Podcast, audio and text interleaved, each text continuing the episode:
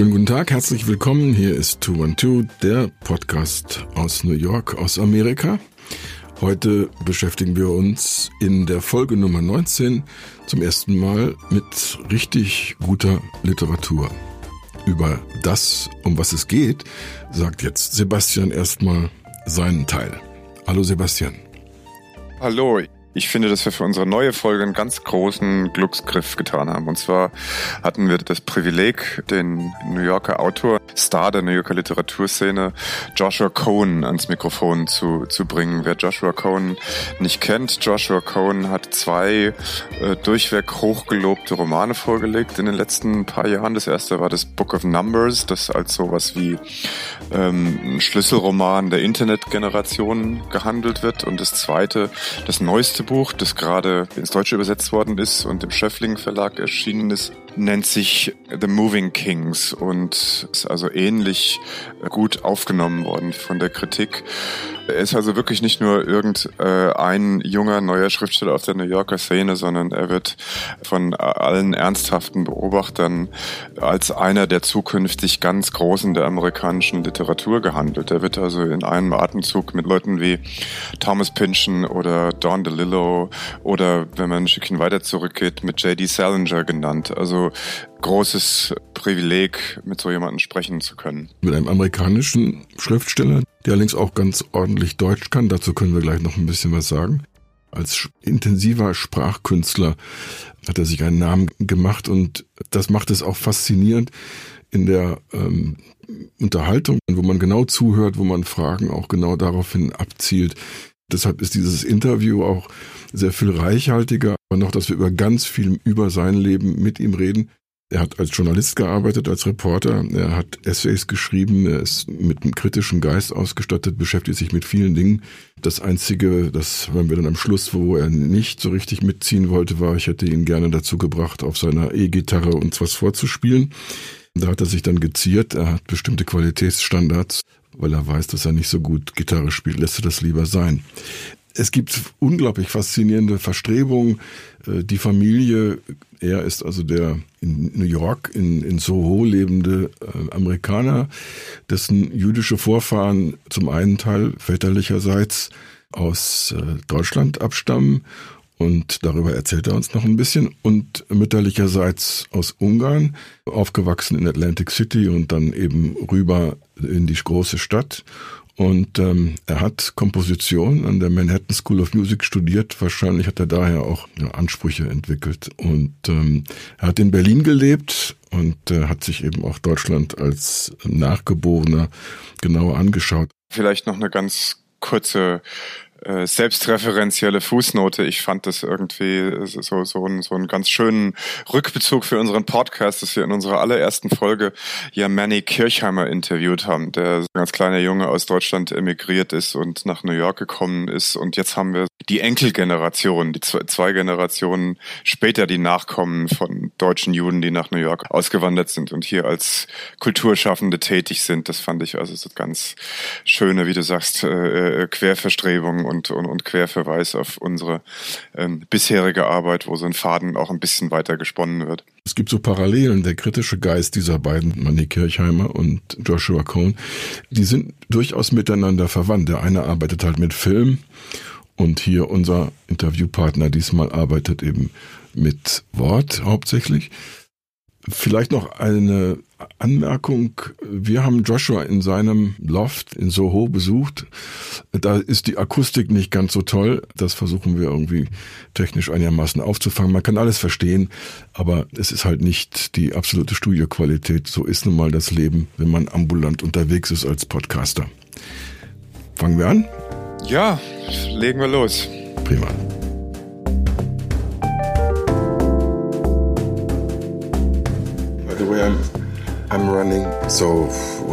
Dann fangen wir mal mit dem offiziellen Teil unserer Unterhaltung an.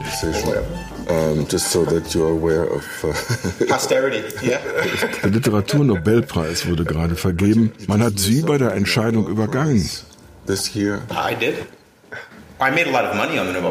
Aber ich habe trotzdem eine Menge Geld verdient. Ich habe 400 Pfund auf Olga Tokarczuk gewettet. Die Quote lag bei 6 zu 1. dann besteht die Zukunft für Schriftsteller aus solchen Geschäften. Nobel betting in some spread every year that I've ever bet, with the exception of Dylan. Ich habe jedes Jahr in der einen oder anderen Weise gewonnen. Mit Ausnahme des Jahres, in dem Bob Dylan gewonnen hat. Aber ein Freund von mir, einfach aus einer Arschlochlaune heraus und er hat enorm viel Geld verdient. Sind es offizielle Wettbüros? It's all, well, they're not in the States, they, you can't bet, but it's all uh, British, like Ladbrokes. Okay. Nein, in den USA gibt es das nicht, aber in England, bei Ladbrokes. Aber weil Dylan damals die Bank gesprengt hat, hat Ladbrokes in diesem Jahr keine Wetten mehr angenommen. Wir mussten also über Wettbüros gehen, die in der Karibik angesiedelt sind. Caribbean-based websites. Aha, okay, interesting. Wetten Sie nur auf den Nobelpreis oder auch auf Sport? I don't got a Nobel Prize.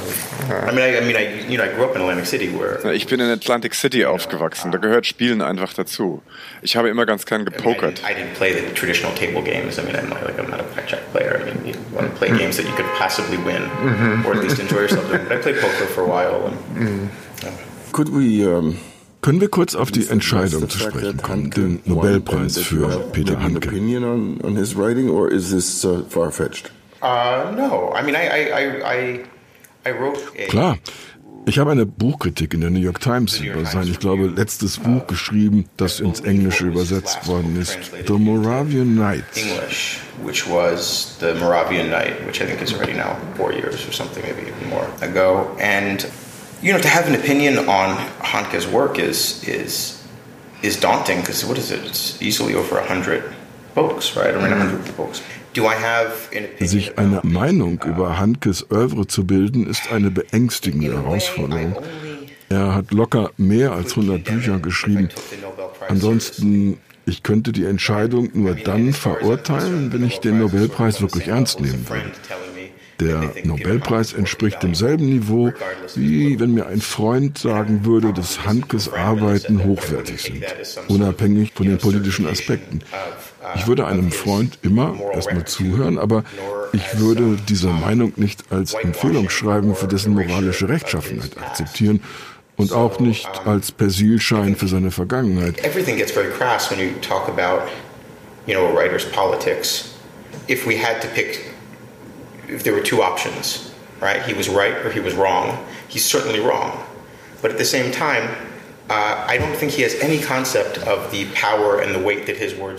es wird allerdings immer ein bisschen grob, wenn man über die politische Haltung eines Schriftstellers redet.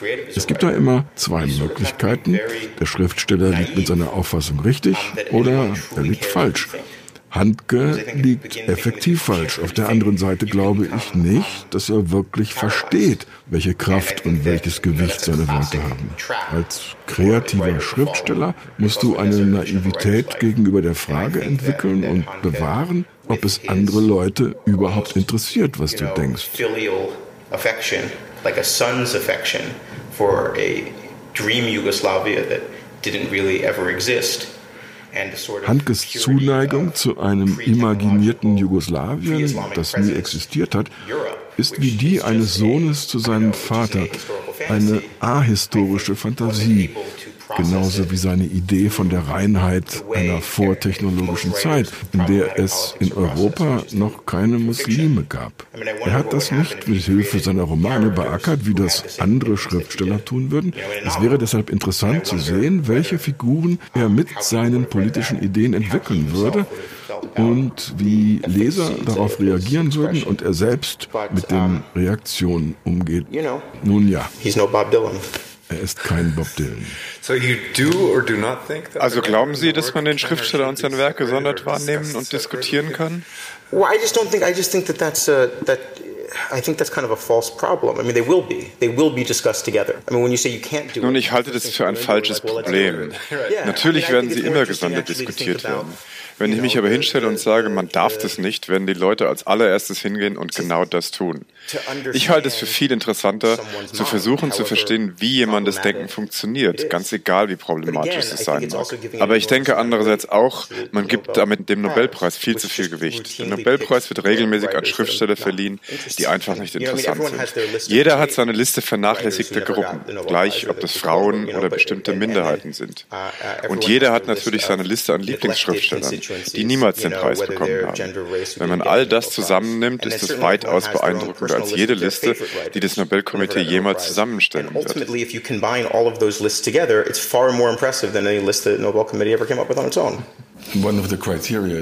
Ein Kriterium ist, dass du noch am Leben sein musst, um den Preis erhalten zu können. Ich muss an Uwe Jonsson denken, der relativ früh gestorben ist, ehe er international mehr Anerkennung erworben hatte. Ein echtes Versäumnis, wenn man seine Arbeit mit der anderer deutscher Schriftsteller vergleicht.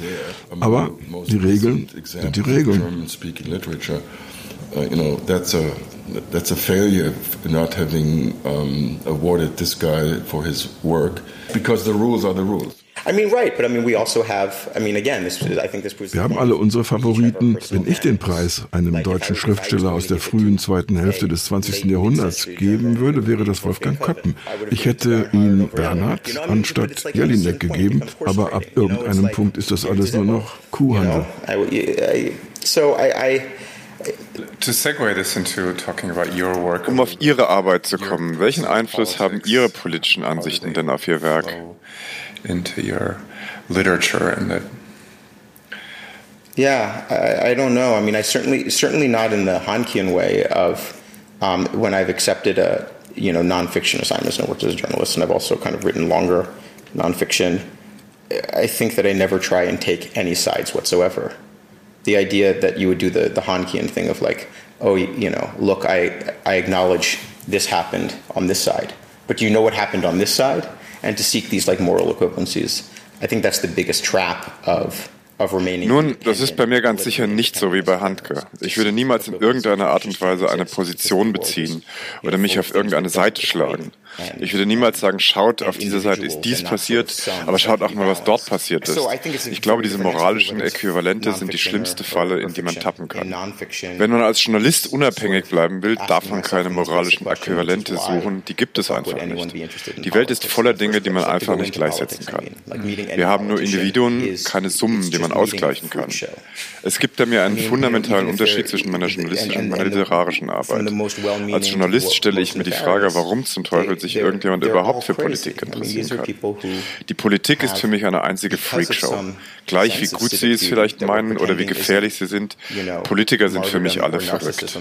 Man bietet als Politiker aus irgendeinem Grund, von dem wir so tun, als sei er weder Märtyrertum noch Narzissmus, jeden Aspekt seines Lebens der Öffentlichkeit zum Konsum an und das Leben deiner Familie und deiner Freunde auch. Und das bis ans Ende aller Tage. Uh, Warum würde man das machen wollen? Ich würde von mir als Bürger behaupten, dass ich es nicht wert bin, dass jemand seine gesamte Privatsphäre für mich opfert. Ich habe wahrhaftige Aufrichtigkeit kennengelernt und kann sie sehr gut von moralisierendem Narzissmus unterscheiden. Also wenn ich journalistisch arbeite, frage ich mich, warum spreche ich mit einer bestimmten Person und warum ist diese Person überhaupt in der Politik? Wenn ich diese Fragen stelle, geht es hier doch ganz schnell nicht mehr darum, was meine Meinung ist, sondern darum, diesen Leuten zuzuhören. In der Literatur hingegen wird es weitaus schwieriger, weil ich glaube, dass diese Dinge rätselhaft sind. Da dringt die Politik auf Arten und Weisen nach außen, die man nicht erwartet. listening to those people talk and seeing what they do. For fiction, I think I think that's harder to know because I think that those things are, you know, are kind of mysteries. You know, that's where like the politics kind of seep out in ways that you kind of don't expect.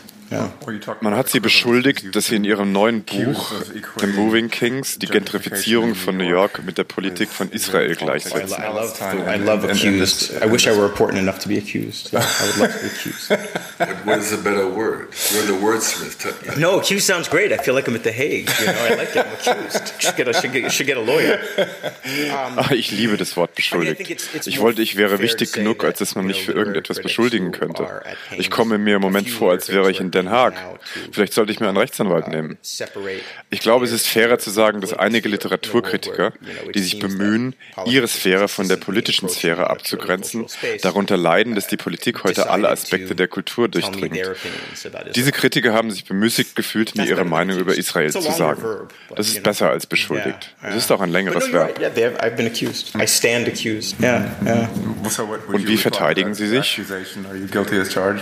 I mean, I think that one of the big problems with the politicization of everything. And I do agree with a lot of these critics who were criticizing. Ich bin mir mit diesen Kritikern einig, dass die universelle Politisierung ein Problem ist, dass wir in einer Zizek-haften Dystopie leben, in der unsere unbewussten politischen Einstellungen noch die allerkleinsten Entscheidungen des Alltags bestimmen. Und sei es so etwas Geringfügiges wie die Verwendung eines bestimmten Verbs. Es kann total lebend werden. Meine Antwort darauf ist aber, dass ich so hilflos dagegen bin wie jeder andere auch.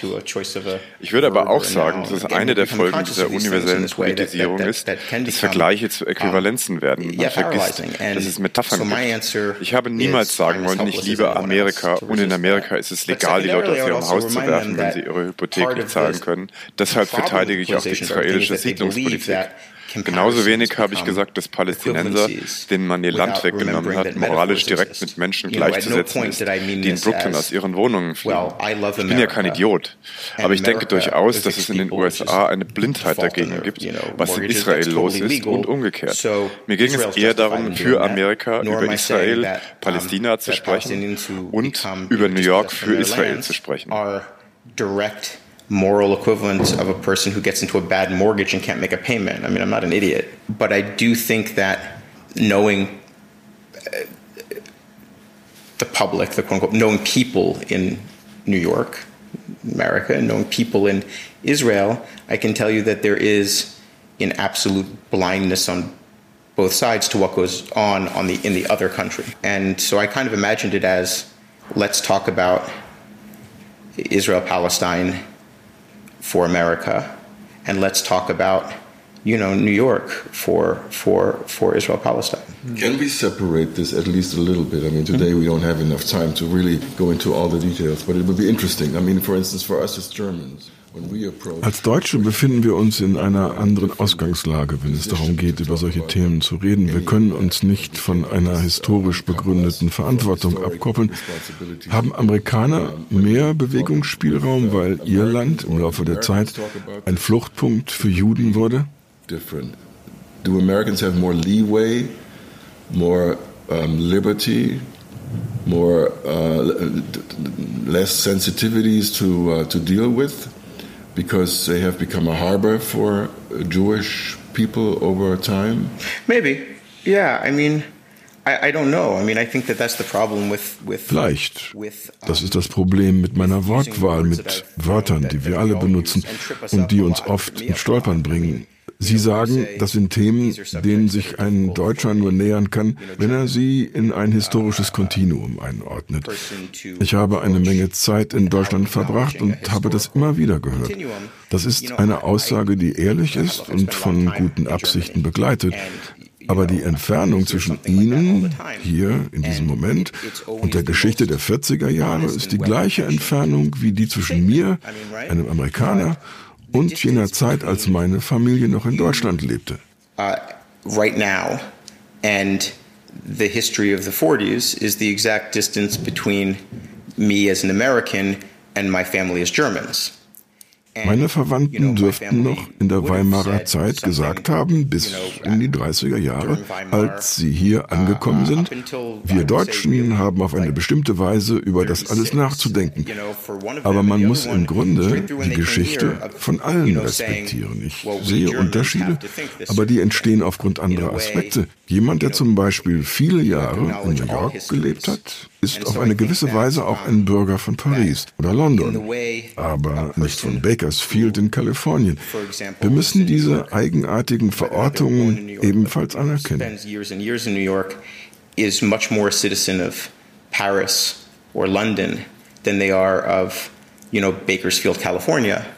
I think that we kind of have to acknowledge these these strange dislocations. By the way, is Judeo-Christian this phrase an American invention? Ist der in Amerika gern benutzte Begriff Judeo-Christian eigentlich eine amerikanische Erfindung? Ein Begriff, mit dem Menschen eine Distanz zu ihren alten antisemitischen Anwandlungen herzustellen versuchen? A sentiment that didn't exist. Is that a global expression that was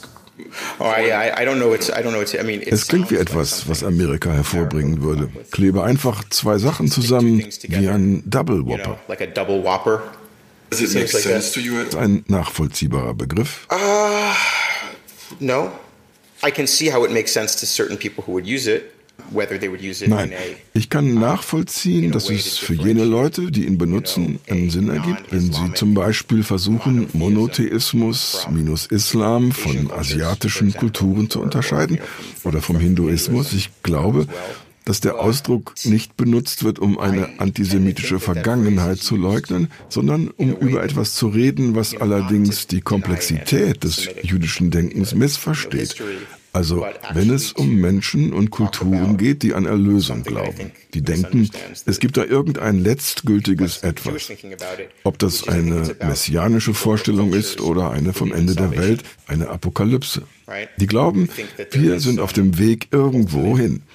Das verzerrt in erheblichem Maße Teile des christlichen Denkens, aber es verzerrt wirklich ganz viel des jüdischen Denkens über Eschatologie und wohin dieser Zug fährt. Uh, you know, a lot of Christian thinking, but it really very seriously, very, very seriously distorts a lot of Jewish thinking about eschatology or, you know, where, where this train is headed. Sie glauben also, das jüdische Denken ist nicht teleologisch? Right? The, it's like the joke. Well, it is and it isn't. Like I, you know, I don't know. I mean, I would prefer the word that it's, it has a. Nur das ist ja irgendwie der Witz. Das jüdische Denken ist teleologisch und es ist auch wieder nicht teleologisch.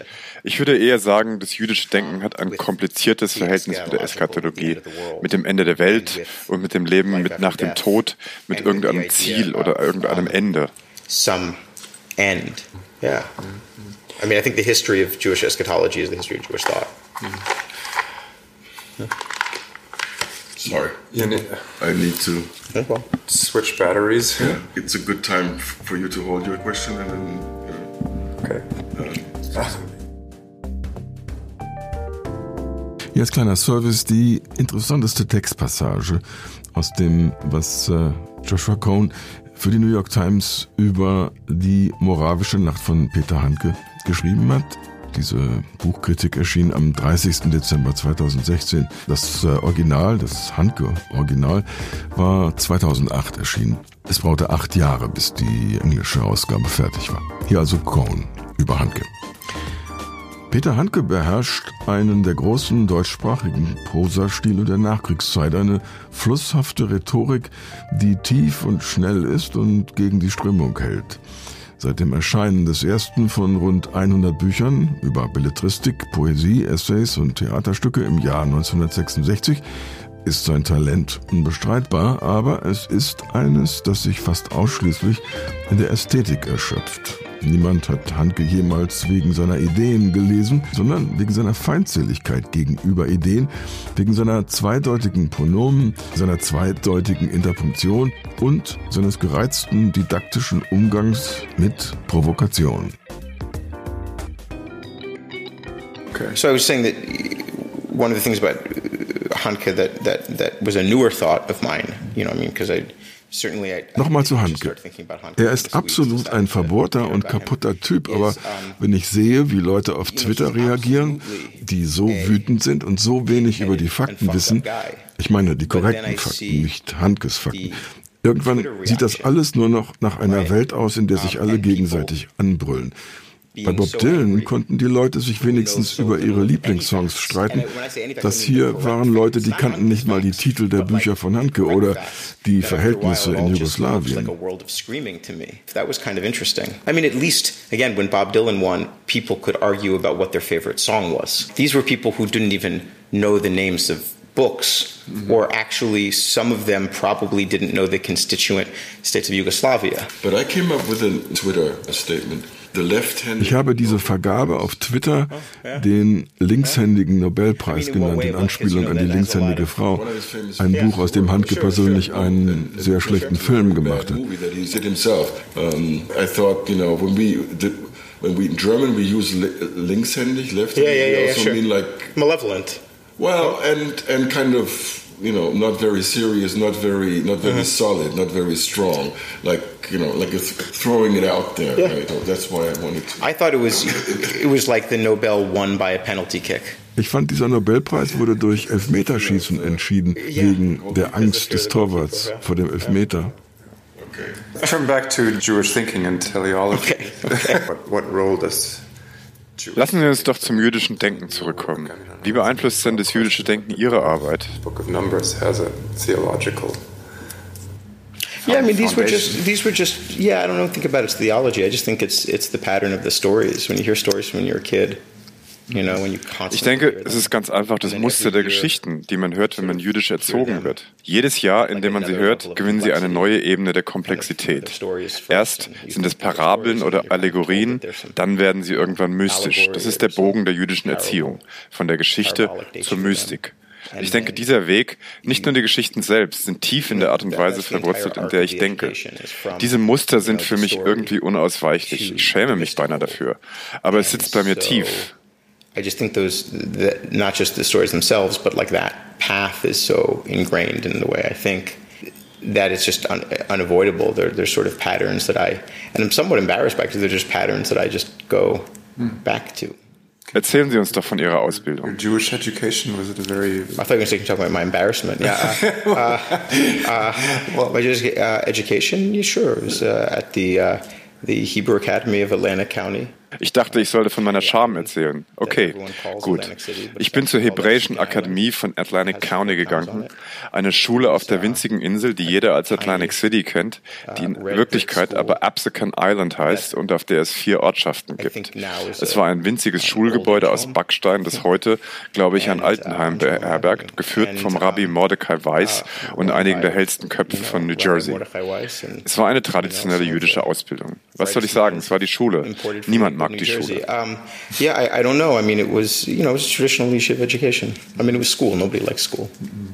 You know, well, maybe some. Well, and you say what stuck with you is the shape. Sie sagen, dass das, was für Sie haften geblieben ist, die Form der Geschichten ist. Yeah. So would you say? Um, the shape the story is in the way of thinking through a story. Of thinking through a story. Yeah, because I mean, the, just just that that apparatus that you're sort of inculcated with very young, which is when. Die Form der Geschichten in dem Sinn des Durchdenkens einer Geschichte. Wenn du jüdisch erzogen worden bist, liest du eine Geschichte und bekommst sofort danach gesagt, das sei eigentlich gar keine Geschichte. Sie geben dir eine Geschichte, dann nehmen sie sie dir wieder weg. Oh, du bekommst gesagt, dies steht für das, das steht für jenes und diese Person behauptet, dies bedeutet dies und jene Person sagt, dies bedeutet jenes. Was dabei wichtig ist, ist der ursprüngliche Verrat und die Skepsis, die er erzeugt. Man zweifelt jede Geschichte an und vermutet ein ganzes Netzwerk von Zeichen und Bedeutungen dahinter. Story, you know, it can't really be that. There has to be an entire network of, of, of signifiers underlying it. Eigentlich müsste man ja glauben, dass einen das davon abhalten würde, selbst Geschichten erzählen zu wollen. Well, I think it, it, it, I don't know. I mean, I, I, I think it does discourage. It has discouraged me in a way that I, I, I, I don't like. Um, from you know, as many, I think readers would say, just telling a fucking story. Yeah, you know, I mean, I, I, I ich denke, es hat mich auf eine Art und Weise entmutigt, die mir nicht gefällt. Viele meiner Leser würden sagen, ich kann nicht einfach nur eine verdammte Geschichte erzählen. Es ist eine große Kunst, einfach nur eine Geschichte zu erzählen. Und es kann auch dort unterhalb der Oberflächen ungeheure Komplexitäten geben. Ich habe das leider nicht gelernt und ich versuche im Moment verzweifelt dahin zu kommen. Ich komme immer wieder an einen bestimmten Punkt, wo ich denke, okay, das ist jetzt eine Geschichte, aber dann ist da auch diese Stimme, die zweifelt und fragt, und was kommt jetzt? Bei den großen Geschichten, die ich kenne, die im Sinn von Walter Benjamin reine Geschichten Geschichte sind, interessiere ich mich immer ein wenig zu sehr für die Person, die die Geschichte erzählt. In everything where I say, okay, this is a story, and then it's like, well, you know, what's next? And and and truthfully, I think that the great stories that I know, at least, that are pure stories are you know in the in the Benjamin sense, right? In the Walter Benjamin sense of like a storyteller of stories, which would be his name would be like Leskov, and you know my name would be someone like Hrabal, right? Which is just pure storytelling. That you know that um, I always become a little too interested in the person telling it. I would like to find drawers for hmm? you and how we can perceive you. Ich würde gerne ein paar Schubladen für Sie finden. Wir haben am Anfang unseres Gesprächs über Ihre nicht belletristische Arbeit gesprochen. Which I, I, I had, I had I can't. I, I, had all of my stack of every kind of journalism reportage, essays, everything that I had just kind of ever done, which really scared me to I was putting together this nonfiction collection that came out in, in English last year. Ich wünschte, ich hätte all die journalistischen Arbeiten und Essays, die ich je geschrieben habe, in einem Stapel beieinander. Nun gibt es immerhin eine Auswahl von Non-Fiction-Texten, die vor einem Jahr auf Englisch erschienen ist. Den Handgetext, der länger ist als das, was in der New York Times erschienen ist, habe ich dort übrigens nicht aufgenommen. Und zwar deshalb nicht, weil ich sein Buch nicht mag. That was the Times a couple years ago. Yeah, yeah. Yeah, said Yeah. Okay. Yeah, another Yeah. Okay, das ist die eine Seite. Non-Fiction, inzwischen sogar in Buchform erschienen. Aber sollten wir sie nicht vor allem als Romanschriftsteller verstehen? Oder wie sehen Sie das? need to perceive you more or less as a fiction writer, even though you might have different talents and you would, wouldn't want to be nailed to any of these categories. Since you are a younger writer, do you think you're on your way to find one particular avenue and whatever you've done so far is basically uh, part of the search? Or will you keep on writing on different tracks and trails and, and because that's how, how you perceive the world and that's how you want to express yourself.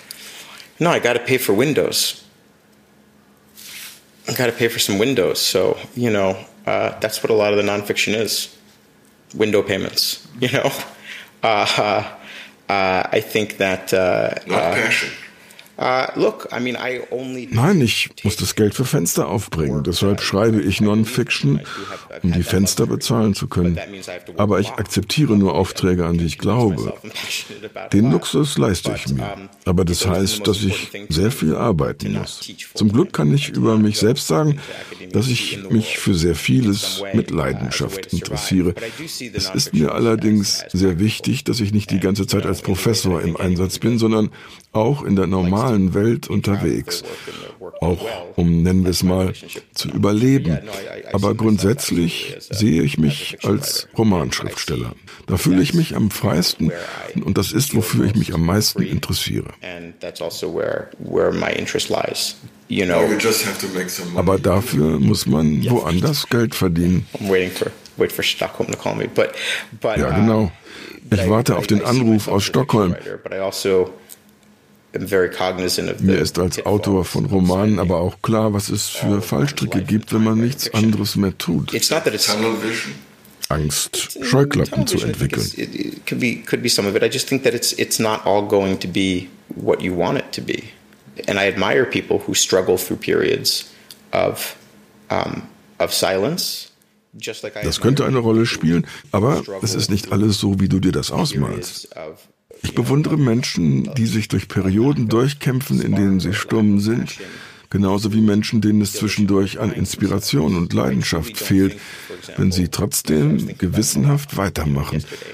Ich habe gestern und heute viel über Harold Bloom nachgedacht, der gestern gestorben ist. Er war mir gegenüber sehr entgegenkommend. Ich bin der letzte Autor, über den er geschrieben hat, im letzten Kapitel seines letzten Buchs. He, he wrote about. I'm the last chapter of his last book. Oh my goodness. I know. Das ist aber eine ziemliche Ehre. That's a, that's a good list to be on, I It guess. is. Well, and so I, I, you know, but I was thinking about. I would talk to him a lot about. Um, you know, all of his friends have been dying. Right, this happens when you get to a certain age. Just the world just sort of thins out. So after Roth died, you know, I was talking to him about about Roth, and one of the interesting things to me is is that um, you know we were talking of Roth's about Roth's books of the '70s, and you know Ich habe mit Bloom über das Sterben geredet und über all die Leute um ihn herum, die gestorben sind. Wir haben auch über Philip Roth gesprochen und über seine Bücher aus den 70er und 80er Jahren. Das war ein Jahrzehnt, in dem Roth in alle möglichen Richtungen gegangen ist. Er hat in dieser Zeit Bücher geschrieben, die nicht unbedingt zu seinen besten gehörten. Aber hätte er deshalb zehn Jahre lang nichts schreiben sollen? Oder war das Schreiben dieser Bücher gerade notwendig für seine unglaubliche Explosion in den 90er Jahren, als er ein Meisterwerk nach dem anderen herausgehauen hat? Harold hat mich davon überzeugt, dass es eine Art und Weise gibt, in der wir die Dinge in uns herumwälzen und gären lassen. Man muss diesen Prozess durchlaufen, diese Ideen nicht nur zu haben, sondern sie auch der Kritik zu unterwerfen. Man muss die Kompromisse akzeptieren, welche die Menschen mit einem eingehen, und man muss die eigene Scham überwinden. But you have to go through that process of like not just making them, but also submitting them to scrutiny and accepting people's compromises with you and your own shame and then coming through it and and making something and so I, I again like I, I so while I see myself as a fiction writer and I'm also aware of the difficulties or the, the perils of calling oneself that I think that uh, uh, that model that that that that that Harold kind of sketched out of Roth really resonates. So we haven't talked about your work very much yet. Man hat gesagt, dass ihr Book of Numbers ein Schlüsselroman für das Internetzeitalter war. For the for internet age or a key novel. God, that's like the, for a generation. How do you feel about labels like labels it's like, like the that? best horse for the age of the automobile. Mein Gott, das klingt ja so wie das beste Pferd für das Automobilzeitalter. Das ist Marketinggelaber. Ich glaube, das Buch hat gewisse Ängste in einem bestimmten Moment angesprochen. Es ist natürlich ein Buch über das Internet, aber es ist auch eine Sammlung von Dingen, die das Internet wegnimmt. Ich sehe es als eine Art Erinnerungsbuch, viel mehr als ein Zukunftsbuch. At the moment, and at the moment that it, kind of, it was published in the States in 2015. I mean, obviously, it's a book about the internet, but more in my mind, it's a repository of all the things that the internet takes away. You know, I see it as like a more of a memory book than a future book. But when you say takes away, Was sind das für Dinge, die uns das Internet nimmt? Just uh, it's sure. I mean, I, I kind of don't mean it in the basic way that most people would say. So you know, like that it ruins institutions of our free press and and the pleasure of um, finding an unreviewed restaurant. I'm saying that it, it Ich meine das nicht unbedingt so, dass es Institutionen ruiniert wie unsere freie Presse oder uns das Vergnügen nimmt, jemals ein Restaurant zu entdecken, über das noch keiner einen Kommentar hinterlassen hat, sondern ich meine das Gefühl von Privatsphäre, das Gefühl, mit niemandem verbunden zu sein und wirklich von niemandem gesehen und von niemandem gehört zu werden. Es wird so viel darüber geredet, dass es Menschen ermächtigt, dass ihnen das Internet eine Stimme gibt. Davon ist einiges nur Propaganda, auch wenn es oft ernst gemeint ist. Ich war mehr daran interessiert, wie uns das Internet entmachtet, die Art, wie es uns die Würde unserer Privatsphäre nimmt und die Möglichkeit, selbstbestimmt unser Leben zu gestalten, ob in unserem eigenen persönlichen Bereich oder bezogen auf eine ganze Nation. determinative actors in our lives, whether that, that's like in the life of a you know, nation or just in your own small personal life. Do you think it's disempowered? Hat das Internet den Schriftsteller entmächtigt? I mean, no, in a sense, because it's a subject. No subjects, I think, are disempowering. But I Nein, in dem Sinn, in dem es ein Gegenstand ist, natürlich nicht. Aber es hat letztlich uns alle entmächtigt. Man kann viele Bücher über das Internet schreiben, man kann viele Apps machen und kann damit einen Haufen Geld verdienen. Aber man kann als Seele entmächtigt werden. Man kann reduziert werden. Rephrase that question a little bit.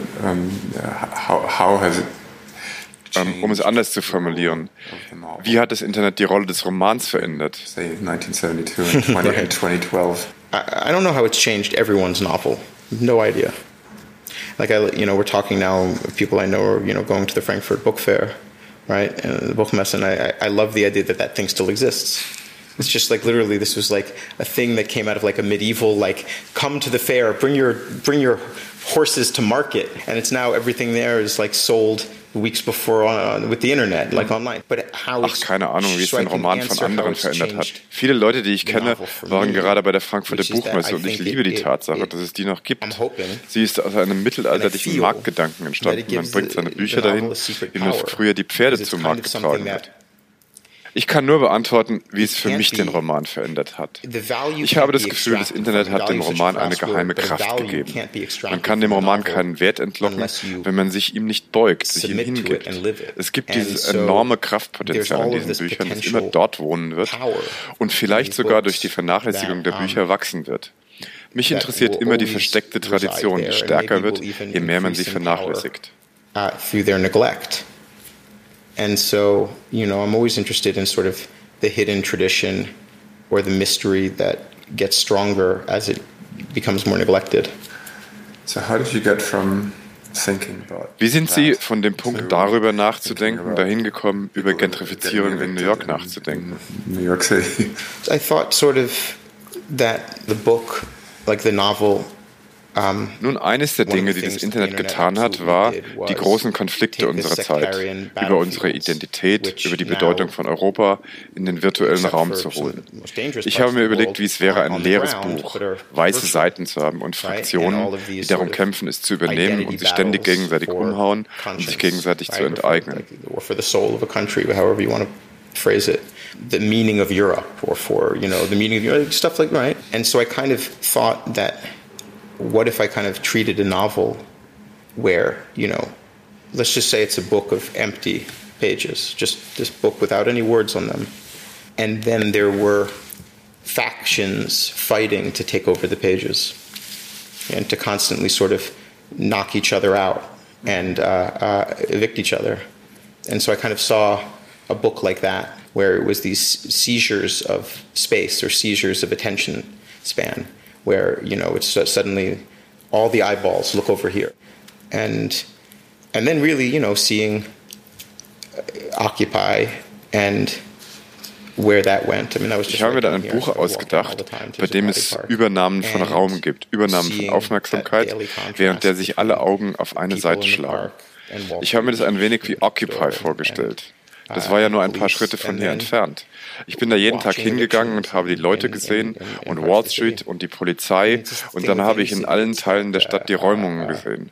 Das ist wie mit jeder Stadt. Da gibt es Welten, von denen kein Mensch irgendetwas weiß. Mit dem Internet ist es so, dass in der Welt heute nicht mehr passiert als früher. Wir wissen nur davon. Ich wollte auch ein Buch, in dem Leute, die im Raum kämpfen, einfach nur in diesen Raum hineinschreien, wenn sie diesen Raum erobert haben. They were also once they had that space, they were just screaming into it. And uh, yeah, so that's that's how I how I saw that. I, I came to think about New York City. No. Yeah, absolutely. Yeah. yeah. But there's a step that you might want to take. Versetzen Sie sich für uns bitte zurück nach Atlantic City und in die Zeit, als Sie ganz bewusst nach New York gegangen sind. Wir hatten viele Familienmitglieder hier. Ich bin zur Schule gegangen. Und dann triffst du Entscheidungen, wenn deine Eltern dir sagen, Nein, das nicht. Ich wusste einfach nicht, was ich tun würde.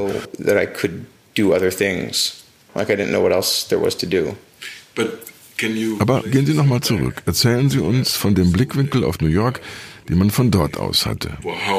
In the distance how New York looked for you, um, filtered through visits, uh, television, whatever tools or, or, or, or media you had, and, and how it then became real when you entered it, and how it might have changed your understanding of.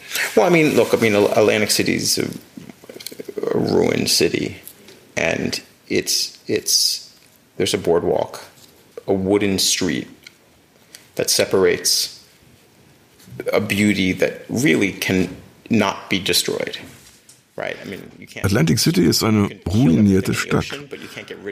Mit einer Promenade am Strand, einer Straße aus Holz.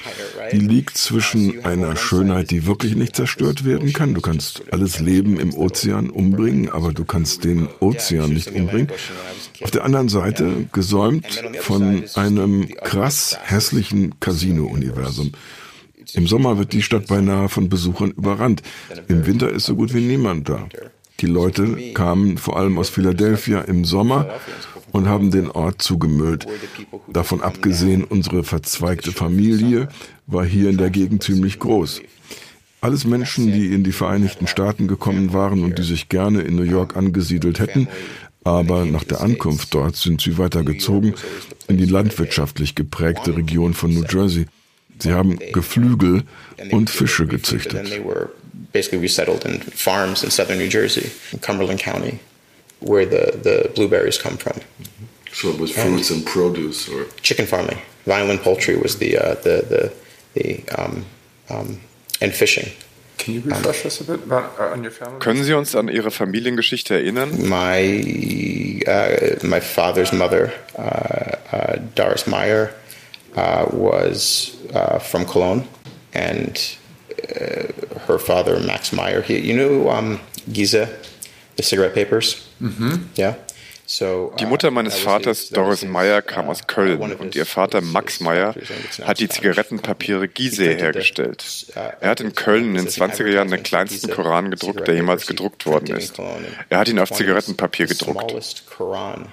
Ever printed. Because you know it was like all Egypt and the pyramids and this. He printed them on cigarette papers, the tiniest Quran that's in the museum. Um, That's an amazing story. yeah. Um. Sie haben das zurückgelassen, als Sie Deutschland verlassen haben. oh yeah, yeah, yeah. I mean, they they thought they they were they were um, highly highly highly assimilated and well no and they thought that you know i mean they, they came i mean she was on Ja, sie waren völlig in die deutsche Gesellschaft assimiliert. Meine Großmutter hat es 1941 auf ein Schiff aus Portugal geschafft, sehr spät. like, like So you know, where did they? Where did they? Wo war sie bis zu diesem Zeitpunkt? Till then in, in, in France or in, hiding in France and then I think in and then I, I think In Frankreich, in einem Versteck und dann über Spanien nach Portugal. Die Schwester meiner Großmutter war zunächst auf einem der Kindertransporte nach England und kam etwas später in die USA. Came a little bit later. Uh, my mother's side, they're all uh, like uh, uh, Hungarian Hasidim who went through the war um, from a town. Actually, the uh, that's the first airmail stamp from a town uh, uh, called Shadospatok, which is is sort of uh, you know on the Hungarian side of the Hungarian Slovak. Auf Seiten meiner Mutter kam die Familie aus Ungarn, aus dem Ort Sharos Patak an der Grenze zur Slowakei und der Ukraine. Sie waren alle Hasidim und haben dort den Krieg durchgemacht. Zwei gebildete und einst wohlhabende jüdische Familien, die nur kurze Zeit in New York verbracht haben und dann nach New Jersey weitergezogen sind und die so taten, als könnten sie nie wieder nach New York zurückkehren, als könnten sie sich kein Apartment in der Stadt leisten oder sich nicht einfach in den Bus setzen oder in den Zug. Meine Tante allerdings hat das getan. Sie wohnt eine Etage über mir. Mein Vater und mein Onkel sind draußen vor der Stadt geblieben und haben dort die Fischzucht weiter betrieben. My aunt who lives upstairs, who was their um, eldest daughter, uh, Maxie, and you know my father and um, and my uncle both kind of stayed there around the fishing business. Does it interest you at all to use? Würde es Sie interessieren, Ihre Familiengeschichte zu einem Roman zu verarbeiten? I mean, I've read all those. Zu dem Thema gibt es schon ziemlich viele gute Bücher. Da brauche ich nicht noch eins hinzuzufügen. but when you lived in Germany, Wie lange haben Sie in Deutschland gelebt? Mm, off and on for two and a half years, maybe. Zweieinhalb Jahre. Uh, yeah, yeah. did you feel the urge? Hatten Sie das Gefühl, Sie müssten vor Ort die Spuren Ihrer Familiengeschichte finden? history, Or did you stay away? I mean, Germany just looks so different now. I went to their Deutschland sieht so anders aus. house, which oh God, I wish I wish I knew the address. But it's the Gesellschaft des Wissenschaftsrates, right? It's like the atomic energy something. Ich habe das Haus meiner Familie in Köln besucht. Ich habe die Adresse nicht mehr. Es ist die Stabstelle des Wissenschaftsrates. Unter den Nazis war es ein Gestapo-Hauptquartier. uh, I went to. I remember with my with my father, which was interesting because it was like you had to get every sort of you had to submit your passport, and you had to give a reason why you wanted to visit, and you know blah blah blah blah blah. But you know, my father had largely done a lot of that stuff, so I kind of stayed away from that side of it. Because my father worked at um, at the successor to Giza Werke uh, with his cousin Mark and cousin David in the 70s. Mein Vater hatte das sehr viel intensiver betrieben. Er hatte in den 70er Jahren zusammen mit einem Cousin für die Nachfolgefirma von Gysi in Deutschland gearbeitet. Ich habe später in Berlin gelebt und der Großteil meiner Arbeit für den Forward beschäftigte sich mit Themen in Osteuropa, vieles davon in Polen, wo ich nicht wohnen wollte, weil Berlin mehr Spaß gemacht hat. Was die Familiengeschichte angeht, habe ich mich mehr für die mütterliche Seite meiner Familie interessiert. Die kommt aus Ostungarn, aus den Karpaten und der angrenzenden Region in Rumänien. Dort sieht es in vielen Belangen noch immer so aus wie früher. Und wegen der politischen Situation war bis dahin kaum jemand vor Ort gewesen. Uh, Carpathians, you know, down into Rom- Romania, like that. That looks like it used to look in a lot of ways. And also, it was just a part that no one had been able to go back to, just you know, politically. And, and spend time there. And so I spent a lot of time both reporting and doing journalism work, but also just kind of walking around that part of it. And a lot of that is in Wits. Yeah. So how? Wie war es denn für Sie als amerikanischer Jude in Berlin zu leben? Germany in the early 2000s, I guess. I mean, look, Germany was great compared to you know. I mean, Germany was I mean, Germany, Berlin. You know, I mean, honestly, I mean, like it's like you know, it's not. I wasn't living in you know Dresden or something, or worse, I wasn't living outside of Dresden. Berlin war wunderbar, aber es war ganz sicher eine ganz andere Erfahrung, als wenn ich in Dresden oder schlimmer noch außerhalb von Dresden gelebt hätte. Ich erinnere mich genau, wie wir den Zug über die tschechische Grenze genommen haben. Und es war nicht das Deutschland, in dem ich gelebt habe. And that wasn't the Germany I was living in. You know, I wasn't living in like Sudeten, Germany. You know, yeah. I mean, what was Berlin like? Berlin was the problem with Berlin is that it, it compared to New York, it's an easy place to live. Right. That's the problem. So the brother, and this is a long story, but like the, the so my family. Das Problem mit Berlin ist, dass es im Vergleich zu New York eine leichte Stadt zum Leben ist. Meine Familie gehörte zur Schorsch-Familie. Der Vater meines Cousins war der Oberrabbiner von Hannover. Ismar San Jonathan hat die erste Rabbinerschule in Deutschland nach dem Krieg in Potsdam eröffnet. Diese Wiedergeburt jüdischer Kultur in Deutschland hat mich aber nicht so sehr interessiert, weil es für mich derselbe Mist war, der in New York auf der Lower East Side zu jener Zeit passiert ist. Dort hatte es ausschließlich mit Gentrifizierung zu tun. Da wurden neue Läden mit eingelegten Gurken geöffnet, die dann sechs Dollar gekostet haben. In Deutschland war das alles noch komplizierter. Hier in New York ging es einfach nur um uh, Gentrifizierung. In Deutschland war das noch im Staat subventioniert und politisch aufgeladen. Wirkliche Probleme als Jude hatte ich in Deutschland nie. Eher in Ländern wie Polen, Ungarn, Lettland, Litauen. Das waren Orte, die einem echt Angst einjagen können. It was well intentioned maybe, but it just wasn't. And then it was additionally complicated in Germany because at least here, not at least, but here they were doing it really as a way of gentrifying a neighborhood, right? Whereas in Germany, because of just the, the, the, state subvention and you know state state support for so many things. I mean, it had that that, that official tone to it. But however much I, I was ironic about it, or it was easy to be cynical about it, still compared to what Hungary was like then, or what Poland was like then, or what um, Lithuania, Latvia was. I mean, you know, those were places where I had problems and uh, and those were some of those places were a little were a little scary. Yeah. Problems. Probleme. Yeah, I mean, I think the only time I really got the shit kicked out of me was in uh, um, Panerai, the the the, the um, like a not even a camp. Das einzige Mal, dass man mich verprügelt hat, war in Ponari in Litauen, dem Schauplatz eines Massakers von baltischen Juden. Die wollten dort das Massengrab verlegen und wir wollten eine Geschichte darüber recherchieren.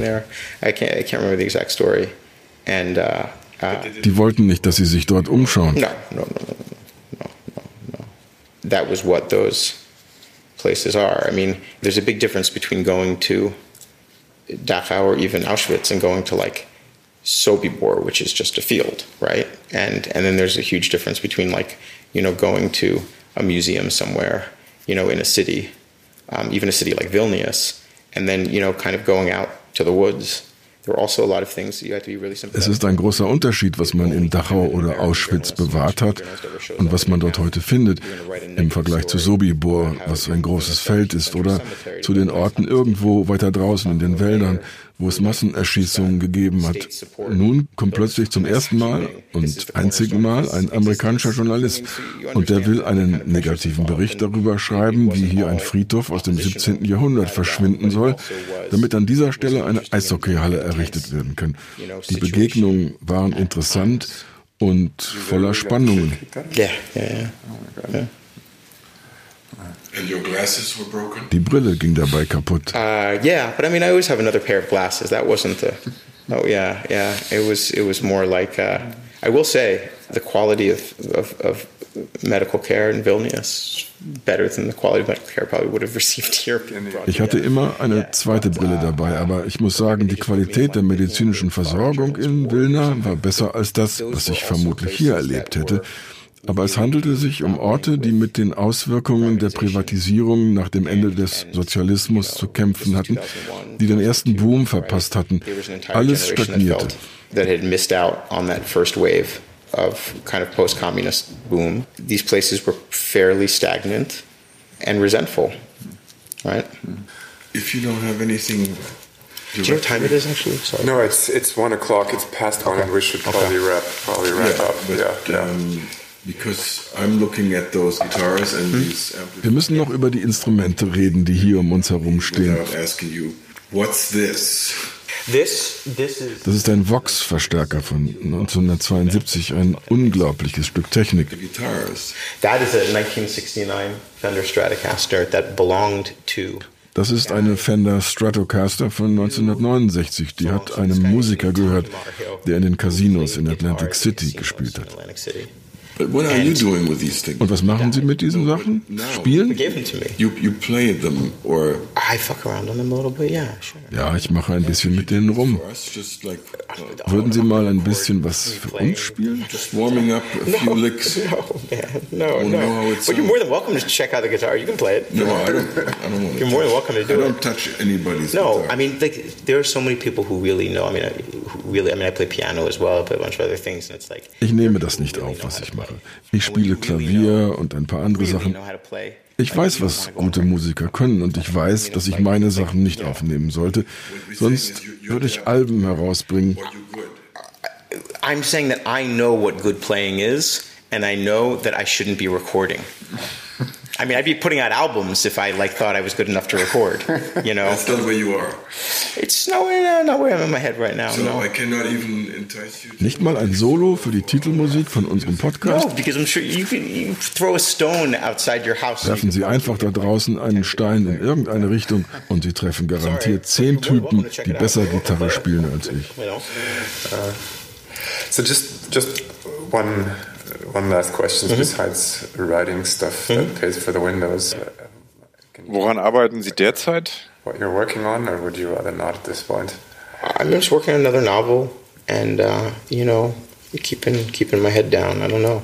Um, yeah, just another novel. Ich arbeite an einem neuen Roman. Wenn ich wüsste, worum es geht, würde ich Ihnen das auch erzählen. Aber eigentlich sind es eher vier Romane, die darum ringen, einer zu werden. We'll see. We'll see. Competition for space again for the Com- pages. It's a, For the com- it's a competition. Are you still in the early phase or in the in the rewriting phase? Oh, I mean, I'm always, you know, in every phase. I mean, I have, I have four novels that are, in that are drafted from the beginning to the end, but it's like uh, in the same way I won't play guitar, I'm not going to publish them. So I'm trying to, I'm finding how.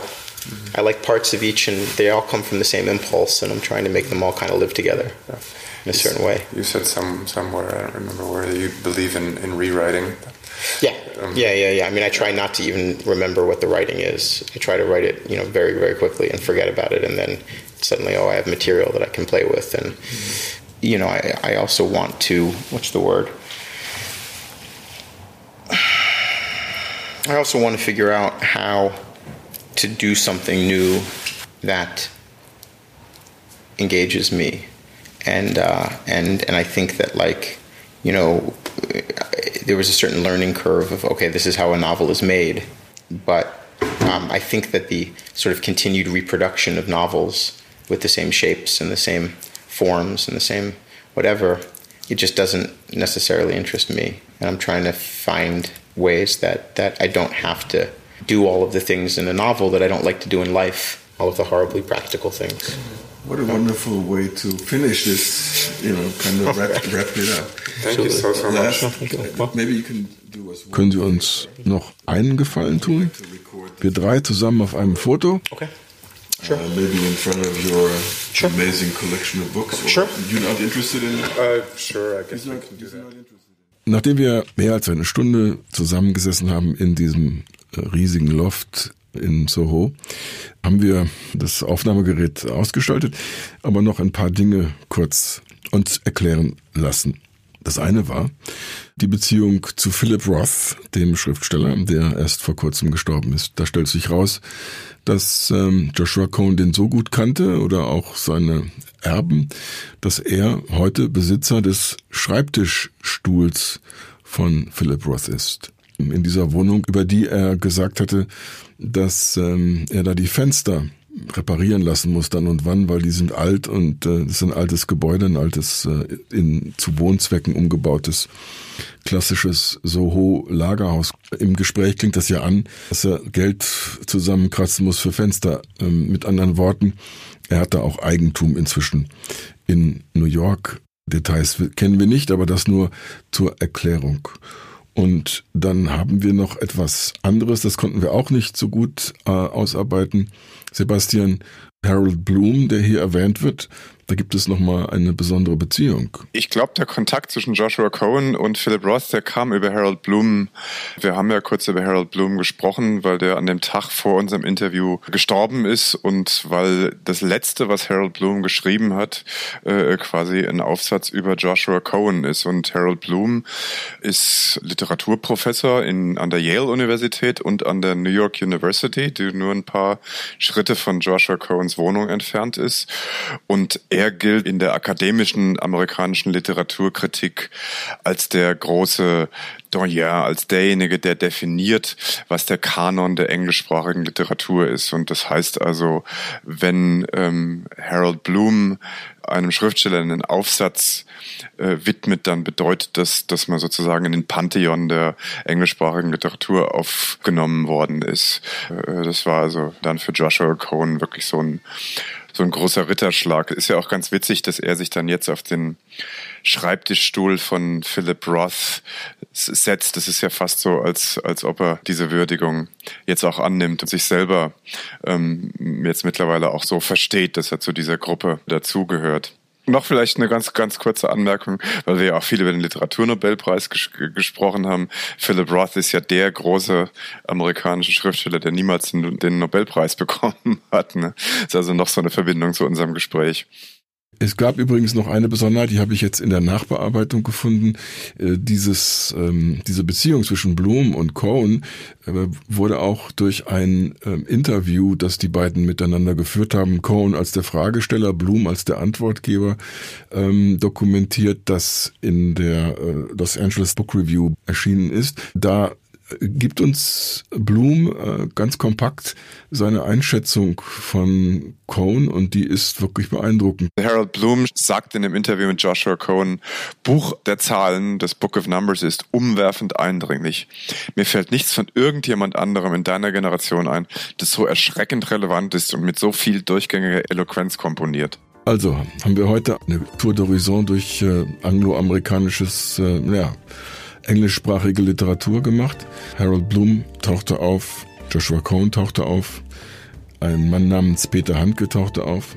Und ähm, so kann man manchmal in New York die ganze Welt in einen klitzekleinen Rahmen zusammenbauen und das Gefühl entwickeln, dass man am Puls der Zeit ist. Das wollten wir heute einmal mehr demonstrieren. Herzlichen Dank fürs Zuhören. Sebastian, demnächst musst du dann vielleicht doch einen Nobelpreisträger auf treiben, wir müssen ja steigern. Ja, das wird, das wird hart, das wird schwer. Ich möchte noch ganz kurz mich beim Schöffling Verlag in Frankfurt bedanken, der diesen Kontakt hergestellt hat. Das ist der deutsche Verlag von äh, Joshua Cohen, der auch sein jüngstes Buch auf Deutsch rausgebracht hat. Das heißt auf Deutsch Auftrag für die Moving Kings. Und natürlich möchte ich unsere Hörer dazu ermutigen, sich das Buch zu besorgen und es zu lesen. Ja, auf Deutsch oder auf Englisch ist wirklich ein Genuss. Also, viel Spaß mit Joshua, den Moving Kings, mit den Zahlen, The Book of Numbers und ähm, mit vielleicht auch mit uns wieder beim nächsten Mal. Macht's gut. Ja, tschüss.